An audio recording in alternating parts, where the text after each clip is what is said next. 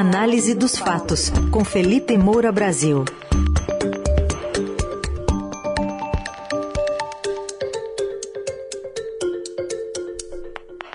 Felipe Moura Brasil, a gente vai se debruçar aqui sobre essa decisão do Supremo Tribunal Federal e os recados enviados pelos ministros em relação ao caso Daniel Silveira ao clã bolsonarista.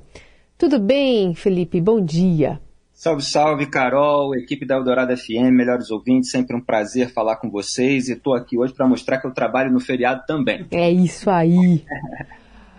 Felipe, é, queria te ouvir sobre essa decisão do Supremo que condenou o deputado Daniel Silveira a oito anos, nove meses de prisão em regime fechado por estímulo a atos antidemocráticos e ataques a ministros do Supremo, né, do Tribunal e instituições como o próprio STF. Nesse julgamento, nove ministros acompanharam integralmente o voto do relator Alexandre de Moraes. E além da pena, tem uma multa ali, uma, uma, perda de mandato e multa de 212 mil reais. A gente separou dois trechinhos para molhar aqui a conversa. Uma manifestação primeiro, antes inclusive do, do julgamento, do deputado Daniel Silveira, que usou a tribuna da Câmara para atacar o relator do seu processo, e o próprio ministro Alexandre de Moraes durante o julgamento.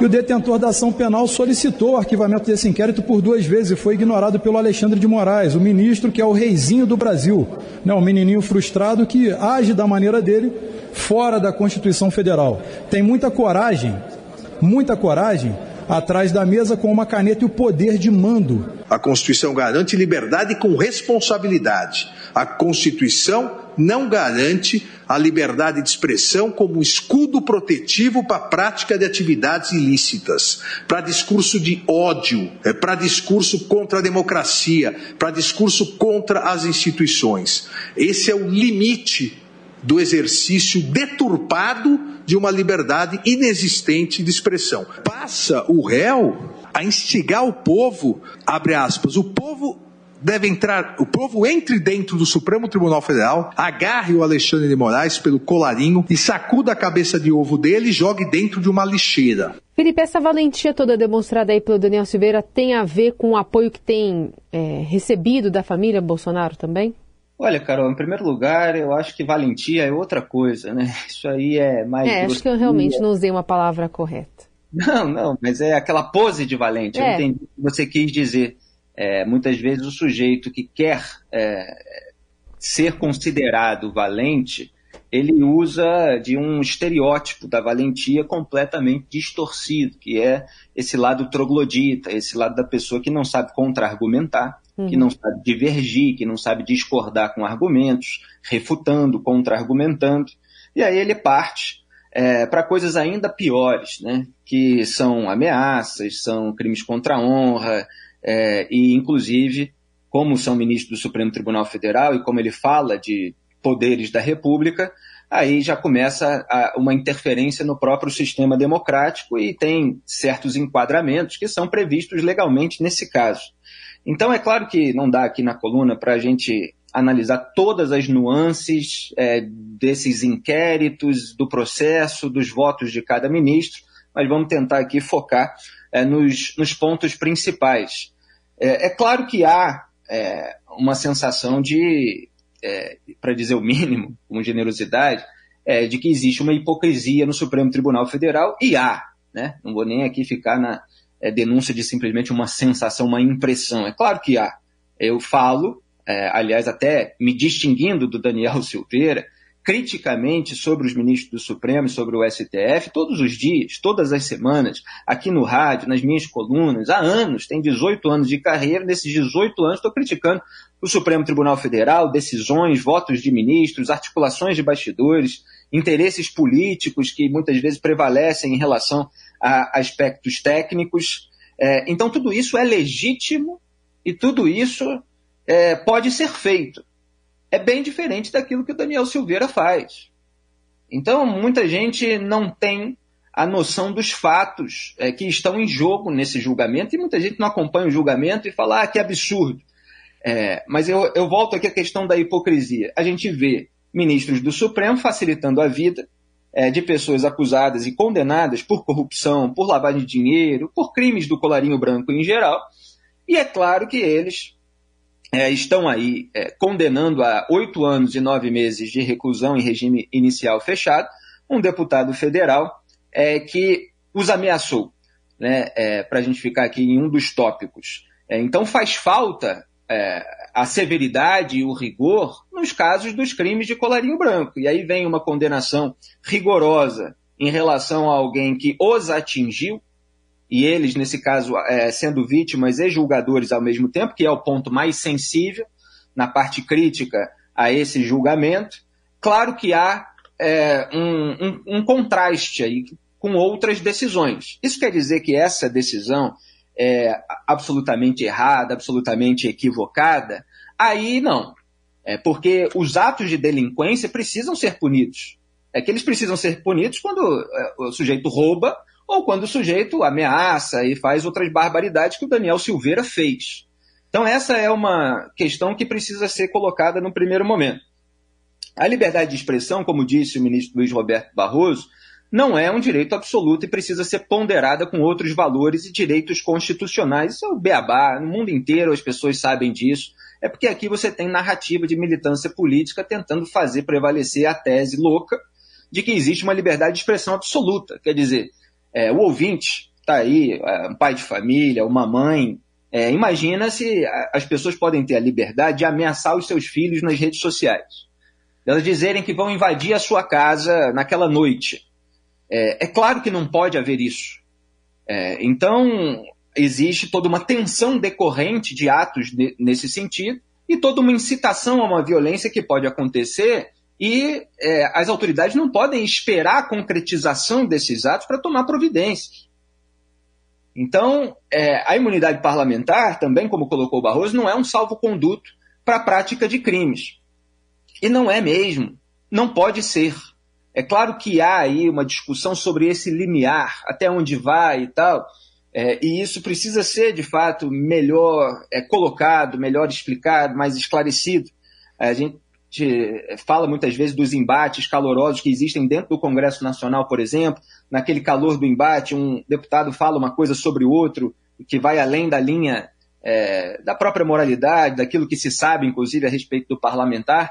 Bom, aí você tem um momento do calor do debate e eu acho que é, existe uma imunidade parlamentar também para isso. Agora, que a pessoa possa cometer crimes aí ancorado, escorado nessa imunidade parlamentar, é claro que é um absurdo. Eu estou citando aqui um pouco dessa distinção conceitual é, em relação à liberdade de expressão e à imunidade parlamentar no voto do Barroso, porque o voto dele, é, pela síntese, pelas distinções conceituais e pela indignação moral, é, ele foi o voto mais contundente. O Alexandre de Moraes, como relator, teve que dar muita justificativa técnica em relação às alegações da defesa. Então, o Barroso fez um voto mais contundente e eu pedi para a produção separar a lista de condutas é, que, ele, que ele explicou ali terem acontecido. Pode soltar. É que as condutas de que nós estamos falando aqui consistiram em: um, ameaça de agressão física a ministros do Supremo. Dois, incitação à invasão e ao fechamento do Congresso Nacional e do Supremo Tribunal Federal. Três, criação de animosidade entre as Forças Armadas e as instituições civis.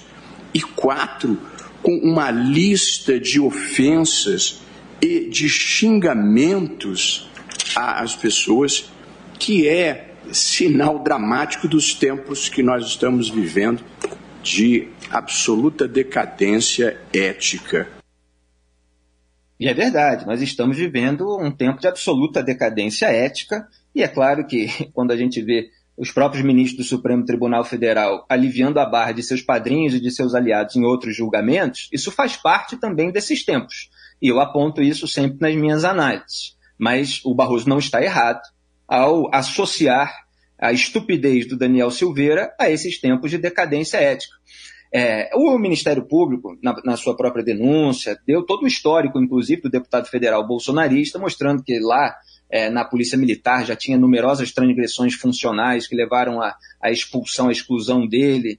É, então, que o Barroso chamou atenção que isso não começou com as ameaças ao Supremo, teve a quebra da placa da Marielle Franco, assassinada, o Barroso chamou de celebração do homicídio, ele ameaçava descarregar arma em opositores do governo, se recusou a usar máscara num voo, é, essa obrigatoriedade que foi imposta pela ANAC, pelo órgão competente e por causa da pandemia. É, e voltando-se aí a mais detalhes sobre essas condutas consideradas criminosas, é, especificou ali é, o, o, que levou a, a, a, esse enquadramento. Né? Ele incitou a população a fazer um cerco, uma invasão aos edifícios sede do Supremo Tribunal Federal, do Congresso Nacional, a fim de retirar os ocupantes na base da porrada. Isso não tem nada a ver com crítica, com é, é, liberdade de expressão. E o Barroso estava lá chamando a atenção. Essa é a pessoa que está querendo se vitimizar aqui como perseguido pelo Supremo. Não é vítima, de fato. É claro que há questões sobre o tipo do julgamento e sobre é, os inquéritos que, que podem ser apontados. A gente não está aqui num cenário ideal de processo. Agora, que ele precisa ser punido por aquilo que ele fez, sem dúvida que precisa. Aí é, citou as mentiras sobre fraude nas urnas e ameaça é, é para o ministro: te prepara que tua batata está assando, vocês não contavam com políticos como eu. É, e, e, e, essa essa liberdade que se dá para mentir e para ameaçar é, com base numa discordância eventual que é legítima, ela não pode ser é, de fato aceita. É, depois está lá na denúncia do Ministério Público: o STF e a Justiça Eleitoral não vão mais existir porque nós não permitiremos. Isso é fala do Daniel Silveira, quer dizer, ele está dizendo que não vai permitir a existência das instituições estabelecidas no país, no sistema democrático. Aí tem calúnia contra é, ministro do Supremo. É, você tem uma série de questões que foram apontadas nos votos de vários ministros. E tem aquele trecho que até, lamentavelmente, foi um erro da vice-procuradora-geral da República, Lindora Araújo, ela riu no momento, ali trocando olhares com Alexandre de Moraes, quando citou justamente a declaração do Daniel Silveira de que eu quero que o povo entre dentro do Supremo, agarre o ministro pelo colarinho branco, sacuda a sua cabeça. Eu acho que é aí que tinha o trecho da cabeça de ovo que fez eles darem uma risada e jogue dentro da lixeira. Sugeriu dar uma surra bem dada em ministro do Supremo Tribunal Federal. É, incitou as Forças Armadas contra instituições civis, ainda sugeriu a prisão do ex-comandante do Exército para gerar uma crise institucional. Então, esse ataque à democracia é óbvio que não é o legítimo exercício de crítica, e até a pregação aberta do golpe de Estado já está tipificada aí na nova lei. É, então você tem ali outros enquadramentos, que é tentar impedir com o emprego de violência ou grave ameaça o livre exercício dos poderes. É, falou que o STF deve ser extinto, e muitas ofensas chulas, grosseiras, lamentáveis, etc. Então, quando você vê ali a análise dos ministros, eles procuraram, claro, formar ali um, é, um, um, conjunto favorável à condenação. A única divergência foram do, foi dos dois ministros indicados pelo próprio Jair Bolsonaro. O André Mendonça, é, e irritou muitos bolsonaristas, ele é, sugeriu uma pena menor, né, de dois anos e quatro meses, em vez de oito anos e nove meses de reclusão. O que, que ele fez? Ele pegou algumas declarações e falou assim: olha, essa não se enquadra exatamente e tal. Por quê? Porque você tem uma margem de interpretação de fato é, para cada tipo de declaração em relação ao enquadramento ali na lei, na tipificação penal. O André Mendonça usou isso para dar uma interpretação mais branda. Os outros ministros usaram é, a sua interpretação de modo mais, de modo mais rigoroso. É, mas nem o André Mendonça, esse que é o ponto, conseguiu aliviar a barra é, do Daniel Silveira em determinadas declarações que são criminosas. E é óbvio que não podem ser aceitas. Só o Cássio Nunes Marques, que é aquele do Centrão, indicado em primeiro lugar pelo Jair Bolsonaro, justamente é, para aliviar a barra é, dos seus aliados, foi o que ele fez, por exemplo, no inquérito do quadrilhão do PP, aliviou a barra do Arthur Lira, do Ciro Nogueira, foi o único que pediu a absolvição total. O André Mendonça falou ali que não se pode ter como abarcada na atividade parlamentar a exortação de que o Supremo seja invadido e um dos seus ministros agredidos fisicamente. É óbvio que isso não pode ser permitido. Repito para o ouvinte, é, não se pode é, falar numa rede social que você vai invadir a casa do melhor ouvinte aqui da Eldorado FM e vai agredir um membro da sua família. A pessoa que faz isso, ela tem de ser punida. Então, é, a interpretação mais rigorosa em determinadas declarações se dá também, se deu, em razão da reincidência. Que isso não foi num momento de calor de debate que ele falou uma coisa. Não, ele ficou falando é, vários dias, de várias semanas, de vários meses. E mesmo investigado em dois inquéritos, inquérito das fake news e inquérito dos atos antidemocráticos, ele continuou é, desafiando nessa pose de valente, porque isso faz sucesso ali com a ala do reacionarismo aloprado é, do bolsonarismo. Então, é, era bastante previsível que ele acabaria condenado, e foi de fato aquilo que aconteceu. É bom fazer uma distinção, porque eu critiquei muitos vícios na origem e certas decisões, até dos próprios ministros, para se blindar, como Dias Toffoli, é, no inquérito das fake news, mas a denúncia veio da PGR, a PGR comandada pelo Augusto Aras, que foi indicado pelo Jair Bolsonaro. E que está em Paris, né? Oi? E que está em Paris. Por isso e que está em Paris, sendo, é, sendo, alvo de protesto na rua, é, por justamente blindar o presidente, mas nesse caso, o inquérito foi aberto a pedido dele. É o um inquérito dos atos antidemocráticos. Sim. Foi nesse âmbito, não foi no âmbito do inquérito do, das fake news, embora haja elementos de investigação sobre Daniel Silveira lá. Então a denúncia veio da PGR, representada ali na sessão de julgamento do Supremo pela Lindor Araújo. E, e isso é um processo mais correto do que a abertura de ofício de um inquérito pelo então presidente Dias Toffoli, relatado sem sorteio pelo Alexandre de Moraes e tal. Isso é uma outra história. É, então há elementos é, nesse julgamento, principalmente o fato de os ministros serem vítimas e julgadores, o que pode afetar a imparcialidade, é, críticos, mas o Daniel Silveira está errado, é, cometeu atos de delinquência e precisa ser punido. Como o rigor é muito raro aqui no Brasil, você olha uma pena, caramba, oito, me... oito anos e tal, mas ainda cabe recurso. O Arthur Lira já está entrando aí para ver se, ele, se o, se, o, Congresso Nacional pode decidir finalmente sobre é, a, a, a, cassação do mandato, a suspensão dos direitos políticos. Ainda vai dar muito pano para manga e ele certamente não vai ficar em regime fechado durante os oito anos tanto que na própria decisão se fala em regime inicial fechado. Hum. E, e, só para é, entender um pouquinho melhor o que vem pela frente, bom, agora se pode entrar com recurso, né, juridicamente falando lá no Supremo, e na Câmara precisa do aval dos seus pares para que essa decisão retire o mandato do Daniel Silveira, né?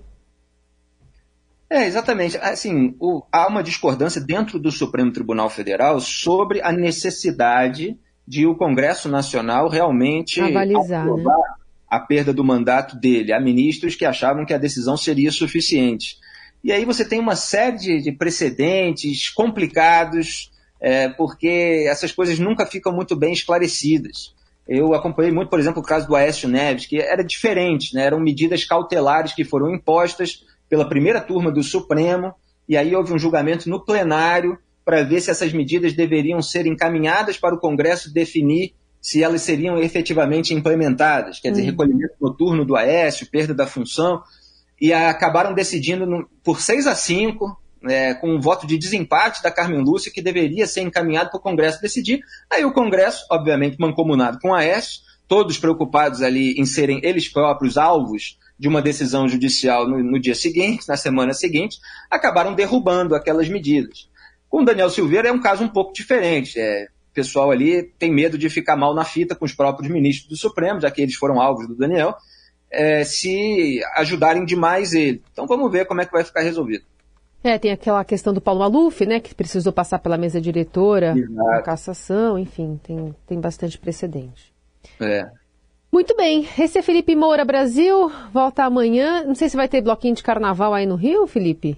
Vai ter Sapucaí, né? Sapucaí, vai ter né? das escolas de samba. Tem, tem polêmica de bloquinho aí também, não? Oi? Tem essa polêmica de bloquinho aí também, como tem em São Paulo? Ah, Rio de Janeiro é só polêmica em relação a isso. Mas o que acontece é que os representantes dos blocos, eles respeitaram bastante as normas é, da pandemia, eles é, foram bastante responsáveis e agora é, parece que estão mais ou menos na linha aí daquilo que é permitido, mas vai ter um pouco, né? não vai ter completamente.